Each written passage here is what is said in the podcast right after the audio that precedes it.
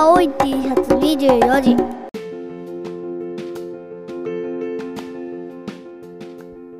どうも、毎度さん。石川県の変な米農家、青い T シャツです。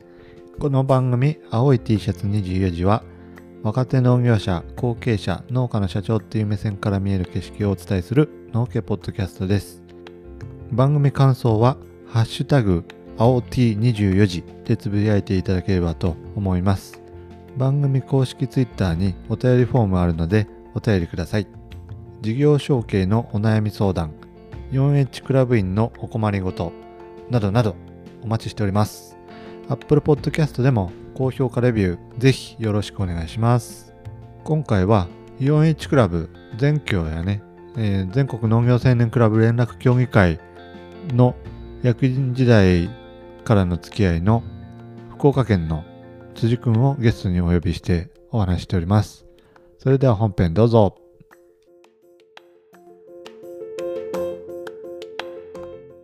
はい。じゃあ今回はゲストをお呼びしております。えー福岡県嘉麻市の辻養蜂場の辻くんです。どうも、こんにちは。辻養蜂場代表の辻と言います。よろしくお願いします。お願いします。えっと、簡単な自己紹介まず聞いてもいいけ？はい。えーっと、福岡県のちょうど真ん中の嘉麻市っていうところで養蜂業をしてます。えー辻養蜂場代表の辻と言います。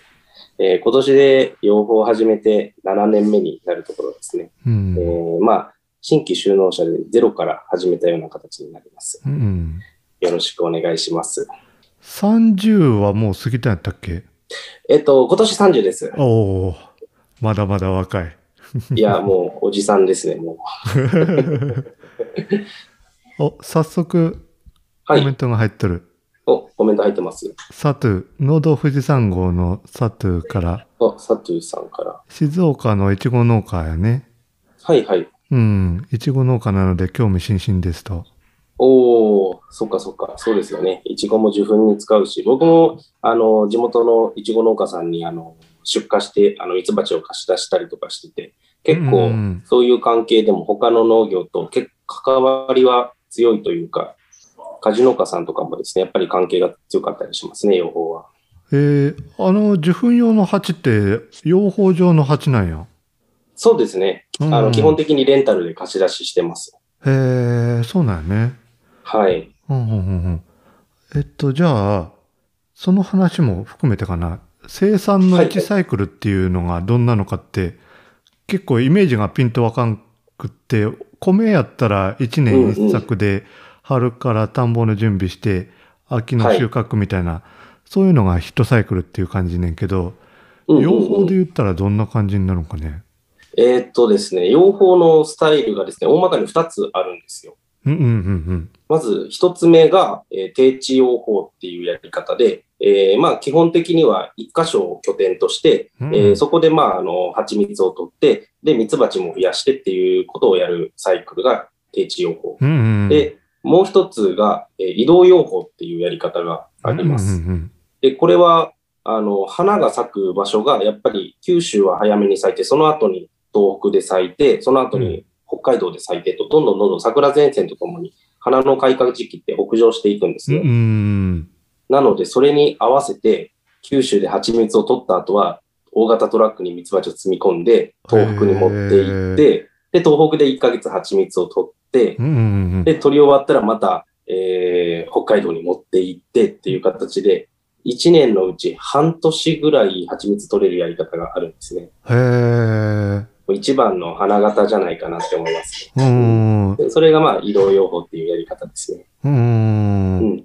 で、まあ僕は、あの、定置養蜂で、あの、本当に福岡の嘉麻市と、まあ近隣の飯塚市っていうところの周辺の山々に、まあ蜜蜂を置いて、えーやってるって感じですね。うん。で、大体その1年のサイクルで言うと、えーまあ、1月、2月、3月はまあ、そこそこ蜂がまあ、冬眠からちょっと目覚めつつあってう、ん。で、少し蜂を出荷したり、春先に少し出荷したりして、うん、で、4月ぐらいになると蜂が一気にドンと増えて、うん、で蜂蜜が取れるようになってきます。うんうんで、最初に取れるのが、えー田んぼに咲いてるレンゲの花。うん。うんまあ、そのレンゲの花を取った後に、5月の中頃ぐらいから、今度は結構山の方の花が一気に咲き出して、うんまあ、百花蜜って僕、うん。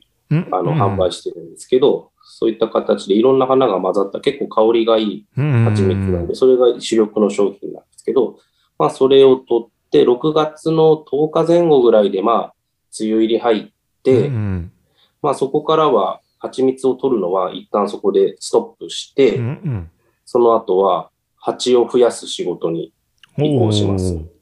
うん。えっと、僕今200群。蜜蜂って1、1箱、2箱、1群、2群って数えたんですけど、うんうんうんその、まあ、200群をもとに蜂蜜を取った後に、それを分割してどんどん増やしていくんですね。うんうんで、200を元手に500ぐらいまで増やして。へえ。で、増やしてから、まあ、一箱一箱の、まあ、蜂の数もバッと増やしてから、まあ、それをまた秋口ぐらいに出荷して、うん手元に残して、また春先にっていうようなサイクルですね。うん。おー、なるほど。はい。なので、蜂蜜取るのは4月から6月までの2ヶ月で、で、うん蜜蜂を増やして出荷するのは秋口と春先の2回ですね。うん。だいたいそんな感じになります。なるほど、なるほど。じゃあ、あれはね、あの、蜂の、なんていうのかな、更新というか、そういうのも自分のとこでやってるっていう感じだもんね。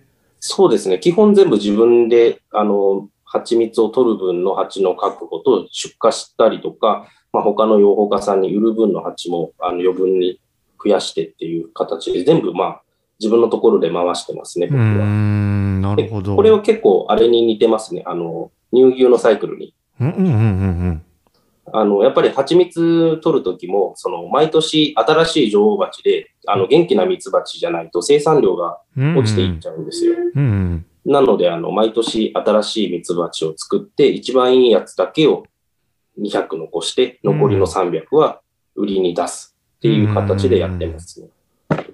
人、蜂の一生で言ったら、はい。取れる年って言ったら何年ぐらいなのかな？えっ、と、取れる年、蜂の一生で言ったら取れるのは、えっ、とですね、えっ、と、取れる年って言ったらどう,、えーとどういうふうに言ったらいいですかね。えっ、と、なんていうんかな。毎年入れ替わるってもんでもないってこと？毎年。ああ、はいはいはいはい。あ、なるほど。えっ、とですね、蜂のその、まずそそもそもその蜜蜂のその生き物としての考え方なんですけど、うん。あのー、蜜蜂っていうのは、あの、社会性昆虫っていう分類になるんですよ。ちょっと難しいですけど。うんで、そ、の社会性昆虫っていうのは、まあ、箱の中に、集合体の中に、女王蜂が1匹いて、うん。で、90%は働き蜂。うん。で、その働き蜂は、まあ、女王蜂が毎日毎日卵を産むので、あの、どんどんどんどん新しい女王蜂が生まれて、古い女王蜂は、まあ、あの、老衰していなくなってっっていうサイクルが回っていて、で、残り10%がオスバチっていうサイクルですね。うん。で、これがずっと、あの、ぐるぐるぐるぐる、あの、働き蜂が新しいのが生まれてっていう形で回っていて、その集合体一つが、塊が一個の生き物っていう考え方なんですよ。へえ、そうなんや。うん。。はいい。なので、あの、働き蜂は一匹一匹は確かに可愛いですしう、んそれ自体に、あの、なんていうんですかね、一個の生き物っていうふうに僕らは見がちなんですけど、うん。実はまあ人間でいうとこの赤血球とか白血球とか、うん。そういう細胞の一つみたいな扱いになるんですね。へえ、なるほどね。はい。で、その、ミツバチもその年齢によって仕事が分かれてくるんですよ。うんうんうん生まれた時は、えー自分の生まれた巣巣の周りの仕事だけをしてうん。う、んで、若いうちにあのロイヤルゼリーを出すことができるんで、うん幼虫だったり女王蜂に餌をあげたりするうん。うん。安全なあの巣の中の仕事をします。うん。で、途中から、えーだんだんと年を取ってくると、外に出入りするようになってきて、そこから慣れてきて、最後、人間でいう40代、50代ぐらいのうん。一番働き盛りの時になると、鼻のところまで飛んでいくっていう、うん。そういうサイクルになります。うーん。一つの、っていうのが一群。それ、はい、それが一群です。ああ、なるほど。なので、そうやって集合体のミツバチがたくさんいる箱を、まあ、200持ってう、んそれを毎日管理しながら、いつもいい蜜が取れたり、蜂の健康状態がいい状態に保ってあげてるうん。っていうのが、養蜂家の仕事ですね。へえ。面白いね。ちょっと違いますよね、他の農業と全然。結構違うよね。うん。なるほどね。結構人間社会と似てるとこありますよ、やっぱり。ええそうなんや。はい。あの、さっき言ったその鼻に行ったりとかするのは年取った蜜蜂っていうのも、うん。これもすごくあの合理的な理由があってう、ん。一番危ない仕事なんですよ、要は。うん。なので、その、もう40代、50代の後先がまだ少ない、うん。あんまりない時にそういう危ない仕事をさせて、うん。あの、若い蜂にはそういう危険な仕事はさせないっていう、うん、うん。生き組織全体としての、あの、リスクマネジメントができているうんなるほどね。で、やっぱりその働き蜂の中にも、あの、めっちゃ働くやつもいれば、うん。全然働かないやつもいて、262で、あの、大体分かれてる。やっぱそういう法則があるんやね。法則はありますね、やっぱうん。り。で、多分、その僕が持ってる200群の中でも、全体で見たときにはまた262があってっていうう形で、ん。やっぱりどうしても悪いやつも出てくるなっていうのはあります。うん。なるほど、なるほど。あ、佐藤からコメントで、はい。天気とダニと蜂の生育の関係性、なんか聞いてみたいってやるんやけど、お天気とダニと、ああ、なるほど。ダニと蜂とかなんか関係あるんけ？ああ、そうですね。あの、ミツバチの一番の天敵が、まあ、スズメバチもいるんですけど、うん。まあ、もう一つが、その、ミツバチにつくダニがいるんですよ。へえ。ミツバチヘギイタダニっていうダニなんですけうど、ん。そいつがもうめちゃくちゃ今厄介で、うん。もうあの、専用の農薬とかも一応あるんですけど、うんやっぱりそのダニなどで抵抗性がついちゃってう、ん。なかなか効かなくなってるんですよ、今は。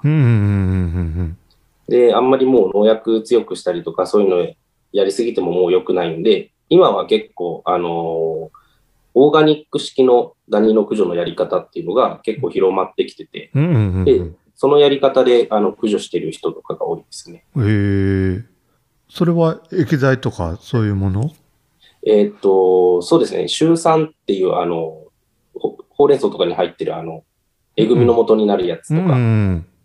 あれを薬局で買ってきて、あの、バーナーで気化して箱の中でいぶしたりとか、へえ。燻蒸的な処理や。そうですねうん。大体は燻蒸が多いですね、ダニの駆除とかは。うん。なるほど、なるほど。うん、でうん結構やっぱそのダニを、まあ、しっかりと落としながら、あの、蜂を増やしていくっていうのがすごくテクニックとして、うん。まあ、難しいし、それがなんか腕の見せ所かなっていうところもあります。うーん。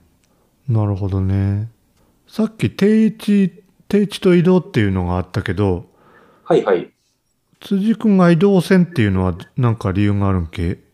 そうですね。あのまあ、あの、僕がどうしてもその新規で始めた養蜂家なので、あの、そういった東北とか北海道とか、もうすごくいい場所、一等地の場所の権利を持ってないんですよ。お、権利とかあるんや。そうなんですよ。あの、結構養蜂の世界ってその、めちゃくちゃ利権の世界みたいなものがあって。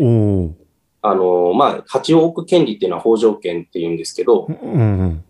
それはまあ、要はは早く始めた人がやっぱりいい場所を持ってて、うん。で、それが代々受け継がれていくものっていうのがありますへね。なのーでな。なかなか本来新規で始めるのって難しいんですよ。うん。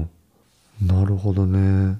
はい。なので結構移動養蜂をしてる人たちは、もう養蜂が確立され、日本で確立され始めた時に、あの、そうやって挑戦した人だったりとか、うんそういう老舗の養蜂場さんが多いですね。うーん。老舗。養蜂自体は、老舗は超老舗がおる感じなんけ？そうですね。僕が修行させてもらったところとかだと、創業110年とか、あ、そんな歴史あるんやね。そうですね。ちょうど明治時代の時に、あの、西洋ミツバチが海外から、えーうん入ってきて、その時にやっとあの、確立されて、うん。であの、最初の頃のその移動養蜂っていうのは、あの、その時は高速道路とかもなかったんで、うんあの、貨車に乗せてたんですよ。おお。鉄道の貨車うに。ん。はい。多分その時 SL とかですよね、走ってる。うんうんうんうん。で、貨車に乗せて、そこに人も乗って、で、あの、煙だらけになり、もう体中もう真っ黒になりながら、うん東北まで上がっていって、へでそこでミツバえ。チをあの現地の方に置いたりとかしてたらしいですね。うん、なるほどね。はい。高速道路発展してきて、そのうちまあトラックに乗せて上がっていくようになったんですけど、もう最初の頃とか、もうそういった感じでもう命がけで、うん。あの、ミツバチ持ってったらしくて。うーん。なるほど。じゃあ、簡単に、じゃあ、来年から移動、移動予報を始めたいとかっていうような、そんな世界じゃないってことや。ああ、なかなか難しいですね。うーん。ううんん、定置用法ですら、あの、始めようと思っても、まあ、本当に、あの、無理ですね、やっぱり基本的には。ーん。で、その僕がそうやって、あの、しっかりと地元で始めることができたっていうのは、その、修行してたところの力が大きいっていうのもあるんですよ。うんあの、僕がその修行させてもらったところが、まあ、結構老舗の、あの、大手の養蜂場で、うん全国的にもその、現場の技術とか、あの、人脈では顔が利くようなところだったんですね。おおなるほど。うん。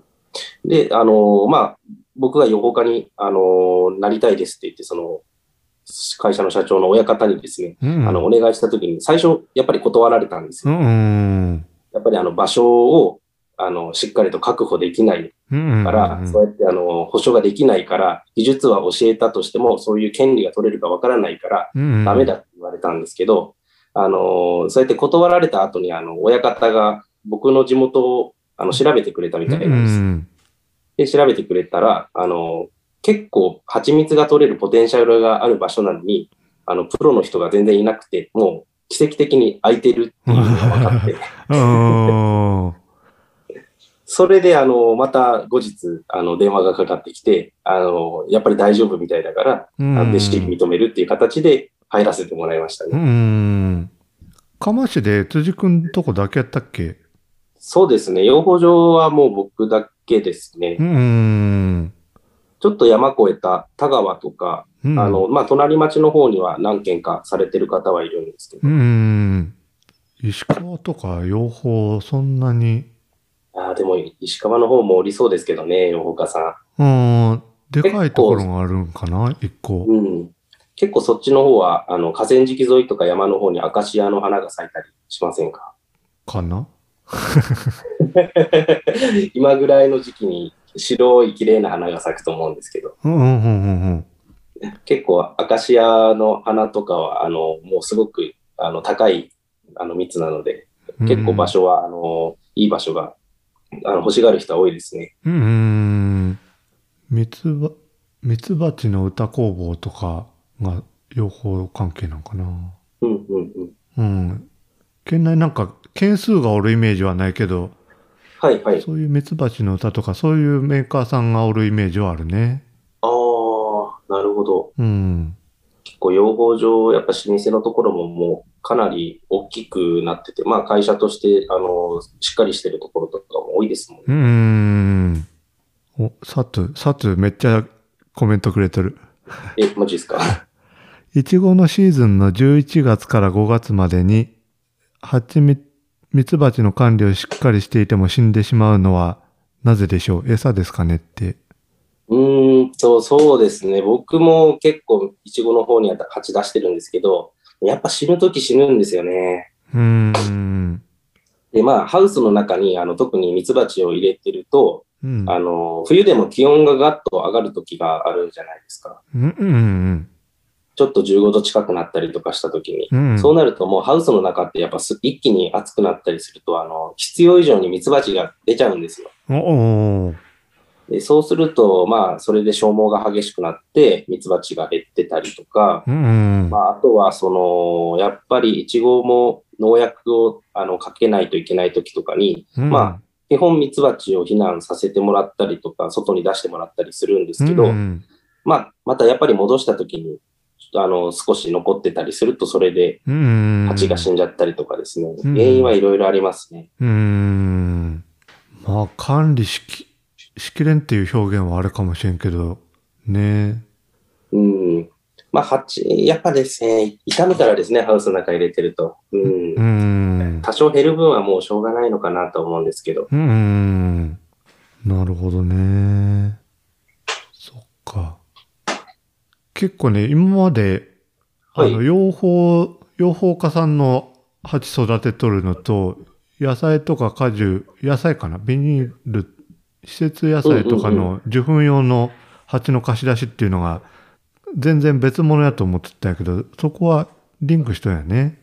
そうですね。まあ僕は秋口に結構蜂をメインで出荷するんですけど、うん。まあそれも養蜂家さんに売ってる分と、あとは残りはいちご農家さんに貸し出す分か。うんうんううん。ん。で、養蜂家さんに売ってる分も結局その養蜂家さんがいちご、地元のいちごの農家の人に貸し出したりとかしてるので、まあうん人のあの使う分の蜂もまあこっちで作ってあげてるみたいな感じですね。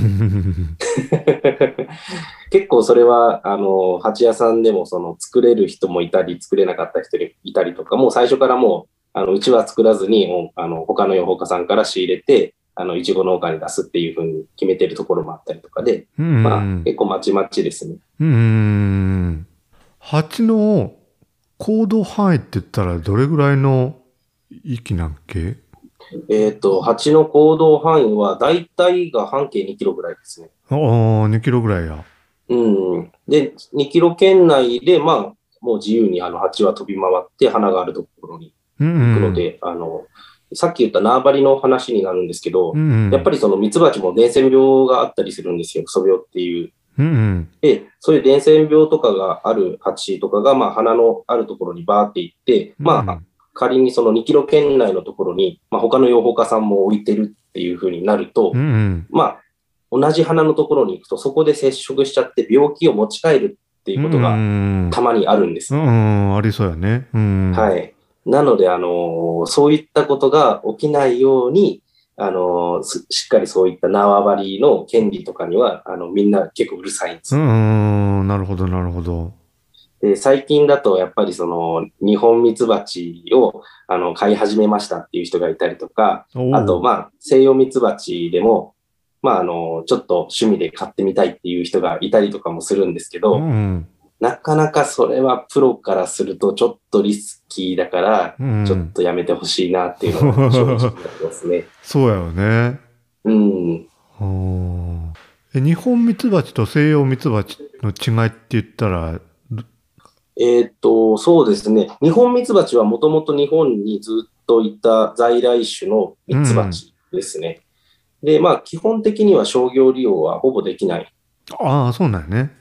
はい。あの、人間に扱われるのにそもそも慣れてない野生の蜂なので、うんうん。あの、もうちょっとしたことで、あの、いなくなったりとか出てったりとか、うんうんしますねうんあとはそもそも取れる蜂蜜の量がすごく少ないっていう。へえ、そうなんや。うん。まあだからすごく希少な蜂蜜、幻の蜂蜜っていうことで、ね値段高くして売ってたりするところもあるね。ありますね。うん。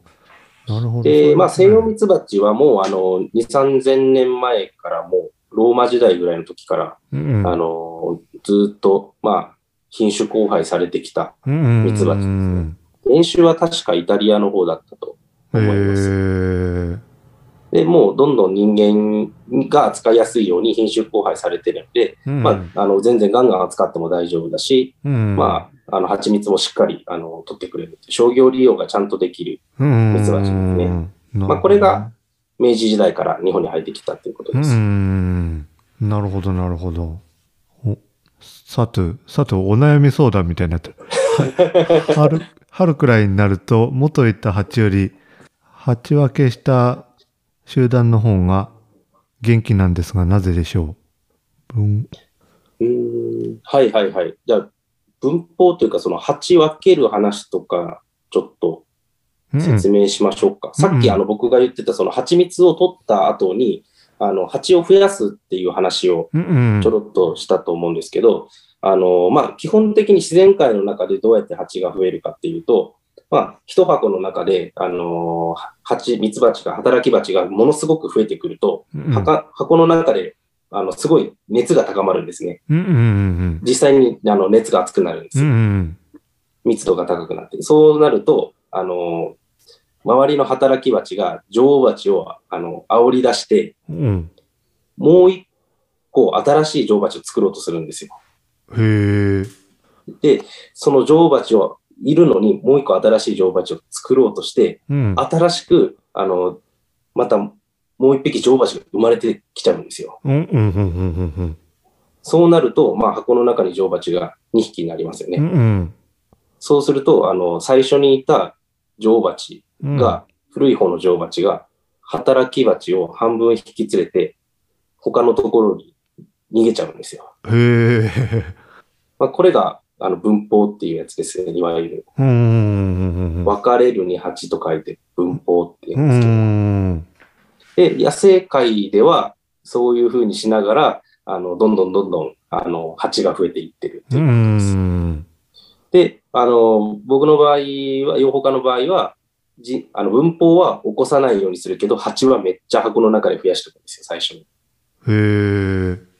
そして、あの、事前に、あの、女王蜂だけを、あの、作ることができるんですよ。ある、ちょっとしたテクニックで。うん、うん、それで女王蜂は事前に作っておいて、それで用意しといて、うん。、で、えーよし、やるぞっていうタイミングの時に、その増やしていた、はえっ、と、中の箱を、うん、うん。まあ、箱の中には、あの、よく見る、あの、巣枠という、あの、うん巣が入ってる、あの、木の枠ですうん、ね。うん。あれがまあ15枚ぐらい入ってるんですけど、うん。あれを、まあ、他の箱に4分、4箱、5箱と分けていきます。うん。で、分けていって、えー事前に作っておいた女王蜂のさなぎを入れてやると。うん。まあ、そうすると、あの、一箱一箱が、えー女王蜂が生まれて、それで、まあ、あの、女王蜂が交尾すれば、もう完成という感じですね。へえ。そんな用意しといてもちゃんと認識してくれるもんなんよね。そうですね。あの、事前に、まあ、あの、生まれる前に、あの、さなぎの状態で、ちゃんと女王蜂を入れてあげると。で、あの、女もともといた女王蜂は必ず元の箱に戻しておいて、新しく割った方には女王蜂がゼロになっているので、それに入れてあげるって感じうです。ん。なるほど。内乱を起こさずに。そうです。どれも内乱を起こさずに、女王がいないぞっていう時に、もうこっちで事前に作ったやつを。うん入れてあげへえ、面白いね。はい。その方式で、まあ、200ある箱から500に増やしてっていううん。感じですね。それって、養蜂家さんやったら誰でもできる技術なんけ？うん、基本的には皆さんできると思いますね。うん。うん。まあ、その女王蜂を作るやり方っていうのは、あの、まあ、ロイヤルゼリーを採取する方法があるんですよ。うん。うん、それの応用で、まあ、カプセルの中に、まあ、幼虫、幼虫を移してあげるっていうだけなんですけど、ううん、ん。それが、まあ、できれば、あの、基本的には、あの、人工的に女王蜂も作って増やすことはできますね。うん。で、なんかそのやり方のいいことは、その、まあ、幼虫をその移して入れるので、あうの、ん品種のコントロールがちょっとできるんですよ。へえ。いい、いい品種というか、あの、これ元気いいなっていう蜜蜂からうん幼虫取って移してあげると、まあ、その女王蜂がまた、あのーまあ、交尾して、うん。あの、まあ、増えてくれると、まあ、結果、まあ、品種の選定で、まあ、また次生まれてくるやつもすごく、あの、元気よく働いてくれるやつうもん。なるほどね。その辺コントロールできるもんだよね。そうですね。まあ、ただですね、あの、まあ、女王蜂が生まれても、それで完成、あの、軍としては、あの、集合体としては完成じゃないんです。え、え、そうなん最後の仕事で女王蜂が交尾しないといけないんですよ。ああ、そっかそっか。うん生まれた状態だと、あの、未交って言って、あの、まだ、あの、卵を産めない状態なんですよ。うんうん。なので、その、まあ、交尾をするときに、あの、どうなるかっていうと、まあ、その、交尾してない女王蜂が、うん。箱の外にファーって外に出ていって、うん10メートルぐらいの高いところにバーって上がっていくんですよ。うん。うんそうすると、あの、周りにいた、あの、オス蜂が騒ぎ出して、うん。うん。その女王蜂をバーって追いかけていきます。まあ、それで一番最初にたどり着いたオスが、あの、女王と交尾できて。でまあ、オスの仕事ってもうそれだけなんで、オス後も死ぬだけなんですけど、まあ、それでやっと、あの、かまた元に、あの、飛んでて交尾した女王蜂が元の箱に帰ってきて、やっとそれであの、蜂が増える状態になるんですよ。うーん、なるほど。なので、あの、オスまではあの選べないっていうのがありますね。あと、女王蜂あの作って増やしたとしても交尾するまでは完成じゃないので、うん、そこはもう、うん。そこはまあ運次第運です。次第ってとこや。へえ、面白い世界やな。うん、なかなか、なかなかやっぱ特殊な世界だから、あの、本当飛び込んで養蜂の大きな養蜂場とか、うん。うんその、まあ、老舗の養蜂場とかにその弟子入りさせてもらったりとかしないと、なかなかそういう技術を、あの、取得するのっていうのが、うんうん。まあ、難しいですね。うんうん。でもそれはもう養蜂家になるために修行に入ったっていう感じなんよね。そうですね。うんもう僕は、そうですね、養蜂家になります、なりたいですって、独立したいですっていうのが前提でうん修行させてもらいました。うーん。それはなんで養蜂家になりたかったっていうのはあるんけ？えっとですね、僕が、その、母の実家が、ばあちゃん家が、あの、うん。庭先にミツバチがいたんですよ。うんうんうんで、まあ、あの、ひいじいちゃんの時から、あの、ずっと西洋ミツバチを少し飼ってたらしくて、うんうんで、その名残でまだは、あの、箱の中にちょっと蜂がいてとかいうので、うんうん。あの、まあ、ばあちゃん家行くといつも蜂いるなっていうのは結構、蜂の養蜂っていう仕事だったり、ミツバチっていうのは身近だったのかなっていう。う。ん。うんで、そこから、まあ、中学ぐらいの時に、あの、うん。自分の仕事をやりたいこと決めたいなって、ちょっと、うん。あの、急に思うようになって。う、ん。で、まあ、多分、あの、なんですかね、受験勉強のノイローゼというか、うん、やりたいことが決まらないと勉強したくないみたいな。う、ん。うん。で、感じで、なんかそういうことを親に話して、で、自分のやりたいことみたいなのもバーっと、あの、箇条書きみたいに書いてみたんですよ。うんうんまあ、地元で仕事がしたいとか、うんなんか生き物が好きだとか、うんあとは社長になってみたいとか。う、んで、いろいろなんかそれを書いて、親にもそれを話したりとかしてたら、まあ、養蜂家がいいんじゃないって言われて、うんで、それで、あ、そっか、養蜂家面白そうだなって思いになって、うんうんうんっていうのが、まあ、養蜂家になろうと思ったきっかけですかね。うんなるほどねうん。えでもそれ縄張りとかそういう世界の話聞いたらこれはやばいなみたいな話には並んだんけ？いや、そんなになんか大変な世界って全然思ってなかったんですよ。まあ、なんか農業全般も学んどいた方がいいかなと思って、うん農業大学校に行って、で、なんかそのご縁で、その農業大学校の食卓の先生が、その僕が後に修行することになった養蜂場つてがあって、夏休みにあの研修させてもらうようになったんですよ。うんうんでも、その時にももうウキウキで行ってたんですけど、もうにガチガチの肉体労働で、もう僕全然その動けなかったんで、うんうん。もう体中ドロッドロになって、あの、うん帰ってきてたんですよね、毎日。でもなんか、まあそれはそれでなんかやめたいとは思わなかったし、なんかずっと楽しそうにやってましたね。うんなるほどうん。意外と飛び込んでみたら、まあ大変、今思えば、うん、めっちゃ大変だったけど、まあ楽しかったかなって感じですかうね。ん向いとったんやねうん。やっぱ、根本にやっぱ蜂が好きとか養蜂っていう仕事にすごくあの、リスペクトじゃないけど憧れみたいなのがあったから、うんまあ、まあ、たもともと体力がなくて、筋肉も全然なかったけど、まあ、それも後からついてくるから、全然やっぱ楽しかったですうね。んそうそう。いつぞやゲストに出てくれた食べ直の秋元里奈ちゃんがえっと努力は夢中に勝てないっていうような話をしとったけどうんうんうん。結局こう夢中になったからもう続けるためにはどうすればいいかっていうのをなんか潜在意識で考えるぐらいのそんなところがあったのかもしれないね。そうですね。まあ、でも相当怒られましたけどね。肉体労働の養蜂って？養蜂はもうかなり肉体労働ですね。うんうんうんあんまりなんかそんなイメージないんですけどね。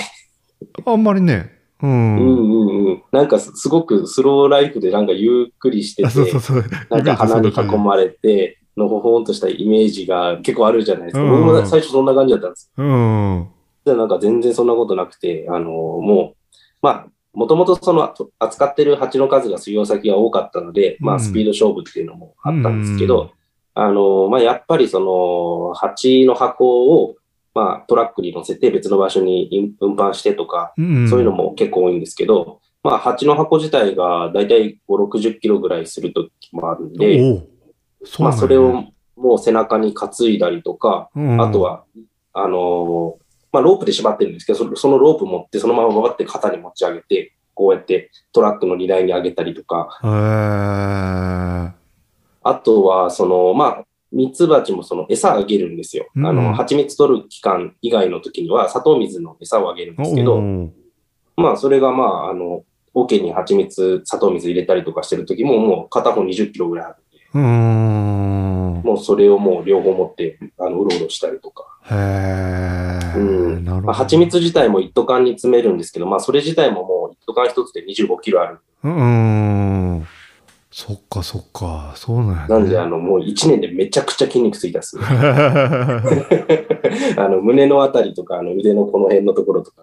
うーん。なるほどね。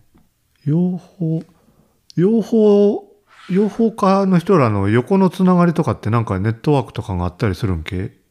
ああ、それがその、僕がその修行させてもらったところが、もう本当にその、日本で一番ぐらいの老舗のところなのかな。うーん。あの、そこのお弟子さんの、まあ、あの、卒業生の集まりというか、その、取引先の関係の集まりとかでグループ作ってて、おーなるほど。まあ、その中で、あの、僕も兄弟子の人がいたりとか、弟弟子の人がいたりとか、うーん。そういうつながりはかなりありますね。うーん、なるほど、なるほど。はい。で、また、移動してる養蜂家さんたちも、その、まあ、ミツバチをその持っていったら、その、まあ、持っていった先でまたミツバチを下ろさないといけないし、うんうん。また、北海道とか北上してるところから、九州に下ろすときも、あの、まあ、一人ではできないような仕事ばっかりなので、あの、やっぱり横のつながりとか協力っていうのはすごい大事ですね。お互い助け合ったりとか、人で出し合ったりとかしてます。うーん。やっぱそういうのはあるんやね。うん。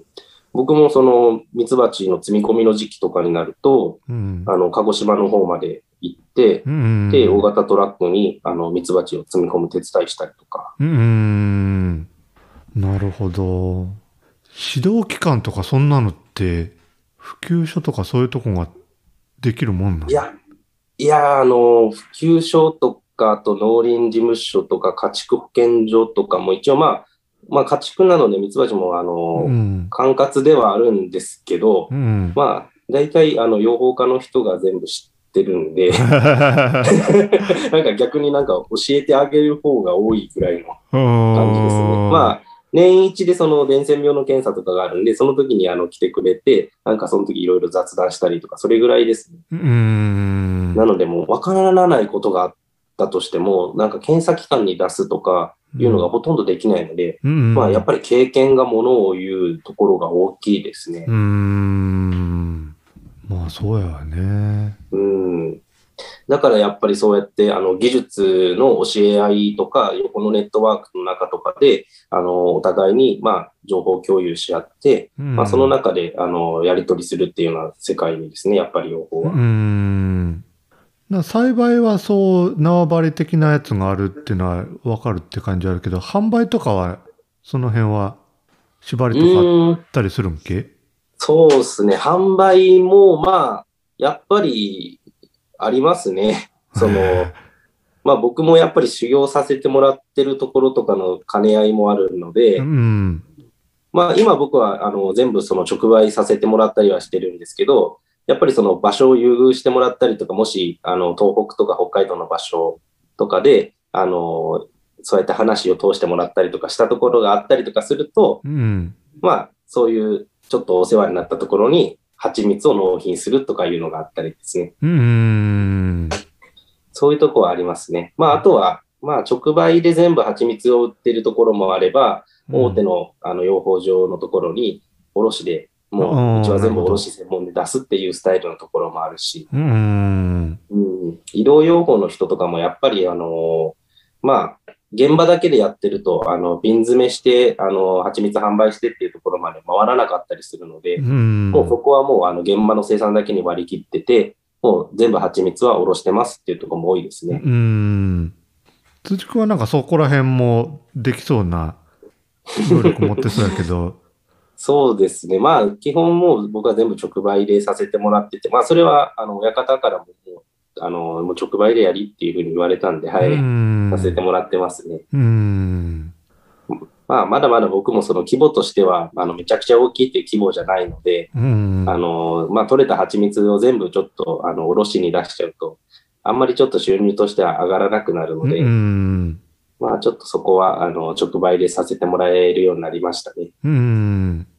直売で言うと、えっと、辻君とこの工房で直接っていうのばっかり？とか、うーんとですね、結構その蜂蜜が、その他の農産物とちょっと、あの、いいというか、チートだなって思うのが、うん。あの、賞味期限が長いんですよ。おー、うんうん一応うち2年半で設定してるうんん。で、うん。もうほとんど置いたら、その、もう入れ替えっていう作業がしなくていいぐらいの感じなんですよ。よ。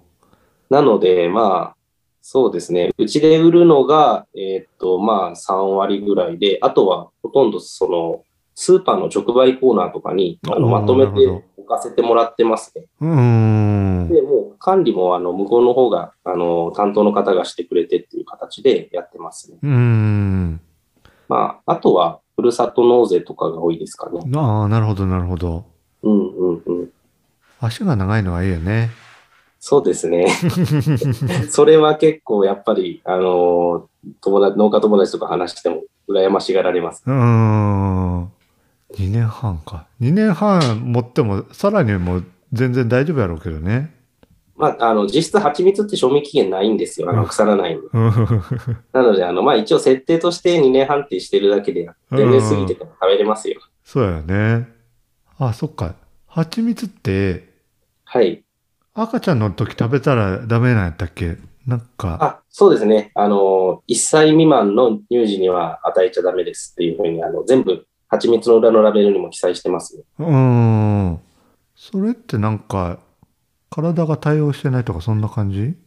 あ、そんな感じです。あの、まあ、蜂蜜って、まあ、うちも、もう、あの、そうなんですけど、あの、まあ、現地採集で、あの、現場で、あの、ぐるぐるぐるぐる遠心分離機で回してそれをもうこして一斗缶に詰めて、もう、それでもうほぼ完成なんですよう。ん。あともう加熱したりとか全然しないんですよ。もう、あとはタンクにあの入れて充填してっていうだけなので。なので、あの、稀にですけど、その、まあ、ボツリヌス菌とかそういったあの細菌とかが、野生の細菌とかがうん。入っちゃったりとかするんですね。うんで、うんそれがまあ、大人だとあの普通に消化されて、あの特に問題は何もないんですけど、うん子供の場合はまだちょっと胃腸が発達してなかったりとかして、うんあの、そういった菌の方が勝ってしまうっていう事例が今までたまに起きてるらしくてね、なるほど、なるほど。はい。なので、あの、1歳未満の乳児には与えちゃダメっていううことです。ん。ねなるほどね。なんか、砂糖とかと比べて、うんうん。ヘルシーで体にいいイメージもあるっていうのもあって、なんか、はいはいはい。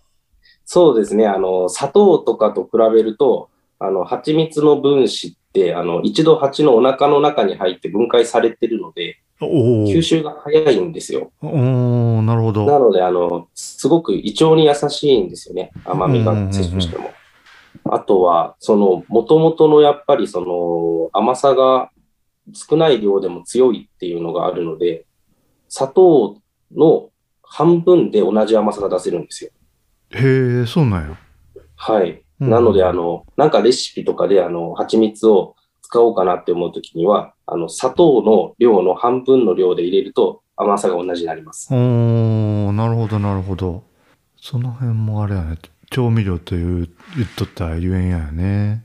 そうですね。もう、蜂蜜は農産物の中ではもう調味料寄りですね。うーん。まあ、そのままがガンガン食べてもらっても、あの、罪悪感ないものなんで。あ、コメント。山中亮さんって方、1歳ぐらいの時に蜂蜜食べてお腹下したことありますよって。大丈夫かな？いや、本当でも、あの、やっぱりそうですね。1歳未満の時は控えとかんといかんですね。うーん。蜂蜜はやっぱり基本的に加熱してないんですよ。うん、うん、うん、うんうちの蜂蜜ももう全く加熱してなくて、うん。うん、まあ、冬になるとあの固まることがあるんでう、ん専用の温蔵庫に入れるんですけど、まあ、それももう、加温っていうぐらいでもう40度ぐらいで、うん。あ、の、まあ、2、3日かけてゆっくり溶かすような感じなので、うん、うん、うん、まあ、酵素は全然死んでないですね。うん。蜂蜜の酵素も、あと、まあ、そういう自然の酵素もですね。うん。蜂蜜は国産の割合って高いんけ？えーっと、確かですね、全、確か全体の中で7%ぐらいです。めっちゃ少ないです。少ないよね、やっぱね。はい。なので結構需要はやっぱり多いんですよ、蜂蜜って。うん。もうすごくその、まあ、売れるものではあるんですけど、そうやってその生産量の供給の部分が少ないので、うん。なかなかまあ難しいですね。ううんん。だからまあ問屋さんでも結構やっぱり蜂蜜取り合いになってるっていうのは聞きますね。へえ、そうなんやね。うん。まあ、しかも賞味期限はもうほとんどないようなもんなんで、もう 気にしなくていいですからうね。ん。売る方としても楽やね、それはね。うんうんうん。売れば。まあこれはなんかグレーなことなのかもしれないんですけど、あの、蜂蜜って充填した時からが賞味期限スタートなんですよ。お なので、あの、缶で保存してる時には賞味期限カウントされないです。ああ、そうだよね。そっか、そっか。うん。でもまあ、うちももうほとんど、うちの蜂蜜とかももう1年以内で全部めっちゃいますね。うん。まあ、賞味期限、あの、ないとは言いつつも、やっぱりその、風味は若干飛んでるかなっていう気はします。うん。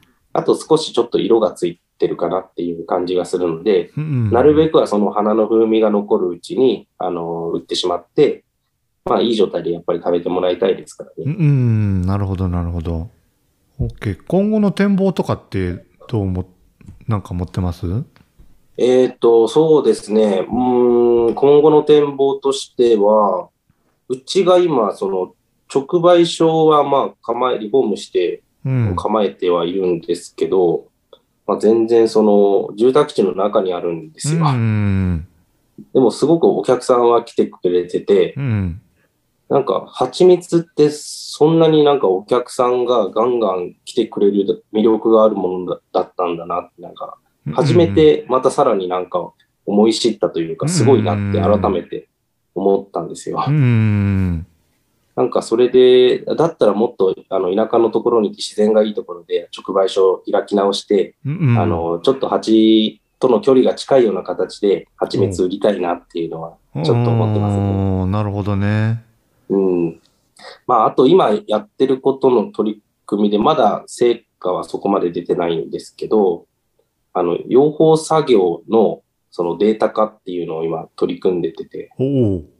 まあ、今 Google フォームで全部やってるんですけど、将来的にそれをアプリにできるといいなと思ってます。へえ。作業アプリですかね。養蜂作業アプリ。うん。既存のものじゃなくて自分で。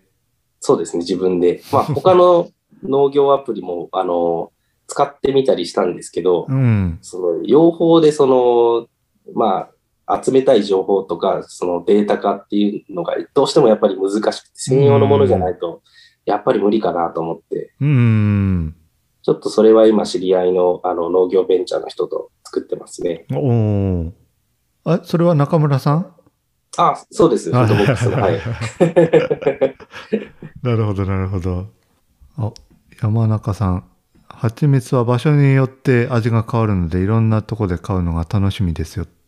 お、そうですね。蜂蜜は、やっぱりその場所で味が変わるのが、まあ、前提というか、あの、まあ、蜂蜜を取るいい条件っていうのは、まあ、まずは、あの、すごく花が咲いてて、まあ、蜂蜜がしっかり取れるだけど、蜜源っていうんですけど、うん、蜜源があるっていうことと、あとそれにプラスで、あの、蜂の状態が、まあ、すごく健康的で、蜂の数が多い状態であるっていうのが二つ目。うん、で、最後が天候なんですよ。おお。それでも雨が降り続いてたりとか、気温が低いと蜂が飛ばないので、うん、まあ、気温が高くてカンカン照りの時が続いてるっていうのがもう最後の条件で。うんこの3つが揃うと、あの、蜂蜜ってもすごくいい、めちゃくちゃ取れるんですけど、うん。取れたとしてもやっぱり味のコントロールってできないんですよね。うん。その時咲いて、咲いてる花の蜜をもうそのままいただくっていうしか方法がないので。うんうんうんうんうん。結構ね、なんか観光地のお土産屋さんとかに、うんうんうん。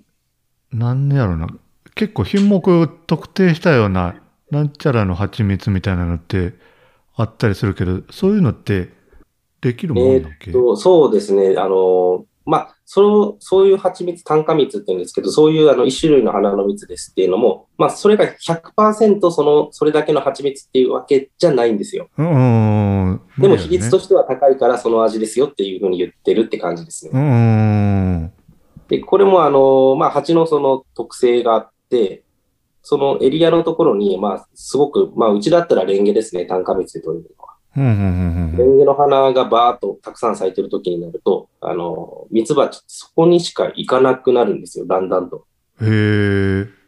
まあ、他にもタンポポとか、あの、クローバーとかちょこちょこあの、田んぼのあぜ道とかにも咲いてたりもするんですけど、レンゲに行く蜂、最初にレンゲに行った蜂が、また戻ってきて、みあの、周りの蜜蜂に、蜜蜂ダンスであの、ここに花がたくさんあるからもっと行け、もっと行けって教えて回るんですね。へえ。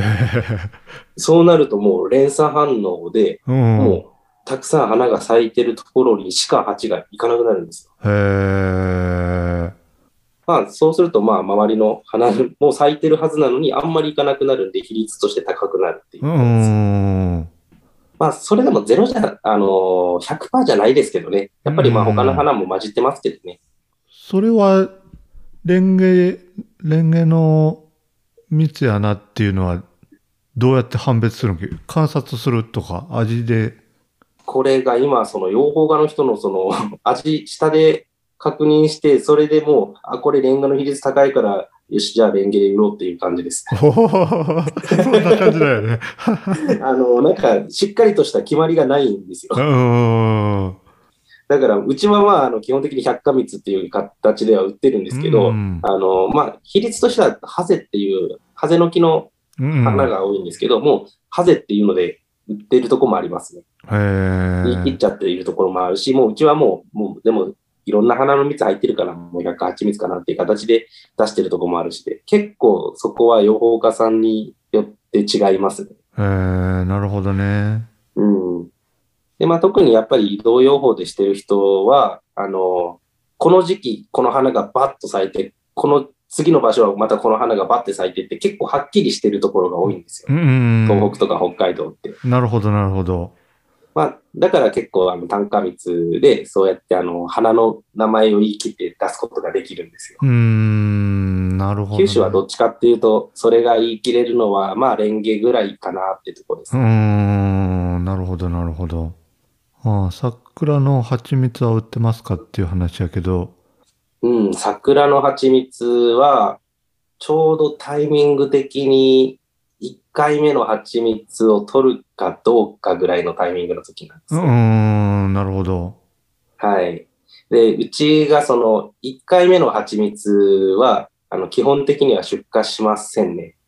ええというのは、その、蜂蜜を取り終わるのが、まあ、ろ前の年の6月。うんうんで、。そこから、まあ、蜂を増やす作業をしたりとかして、蜂にもどんどんあの砂糖水で餌あげてるんですよ。うんうん。で、餌あげたりとかして、で、それで最初に取るのが、まあ、4月の桜が咲く頃。うんうん。まあ、それまでにあげてた、あの、砂糖蜜とかが、まあ、蜂蜜になって混ざってたりするので、それを。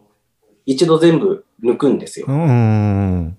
抜いて、次に入った蜂蜜からを100%の蜂蜜になるんで、そこから売るようにしてますね。へえ。なので、桜の蜜がちょうどその時のタイミングにちょうどぶち当たるんで、なかなか売れないんですよ。うーん、そうなんやね。はい。まあ、もっと蜂を事前にもう増やしておいて、早めにそれをすれば、桜の蜜っていうことで取って売ることもできるんですけどねう。ーん。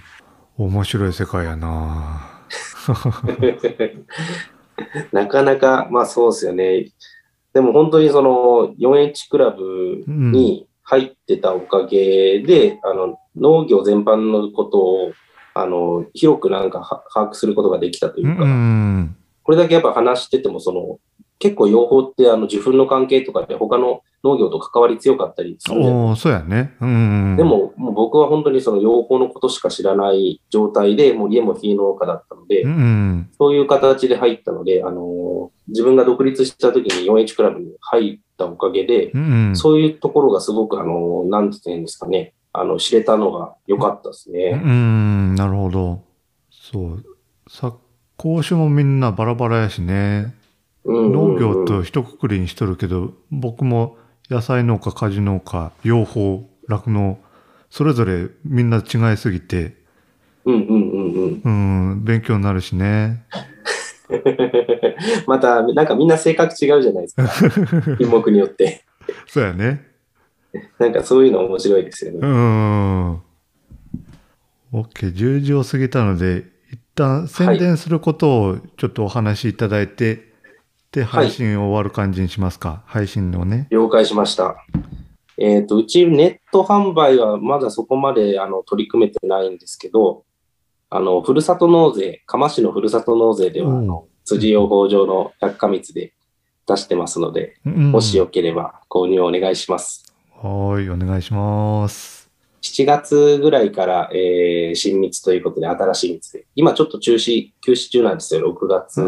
切り替えのタイミングやじゃあ。切り替えのタイミングですね。はい。新で蜜っていうあとは、七蜜って言います。はい。えー やっぱ香りが良くていいですよ、最初のちょっと待って、山中さん、里フルですかって来てるけど。あ、サトフルですね。はい。ふるさとチョイスも出してたかな。うん、うん、うん、ううん。ん。どっちも出してるはずですね。ううん。ん。ポッドキャストの配信の時には、あの、URL とかも貼ろうと思うので、おまたチェックいーただければなと思います。了解です。じゃあ配信一旦終わりますね。コメントいただいた皆さんありがとうございました。ありがとうございました。青い T シャツ24時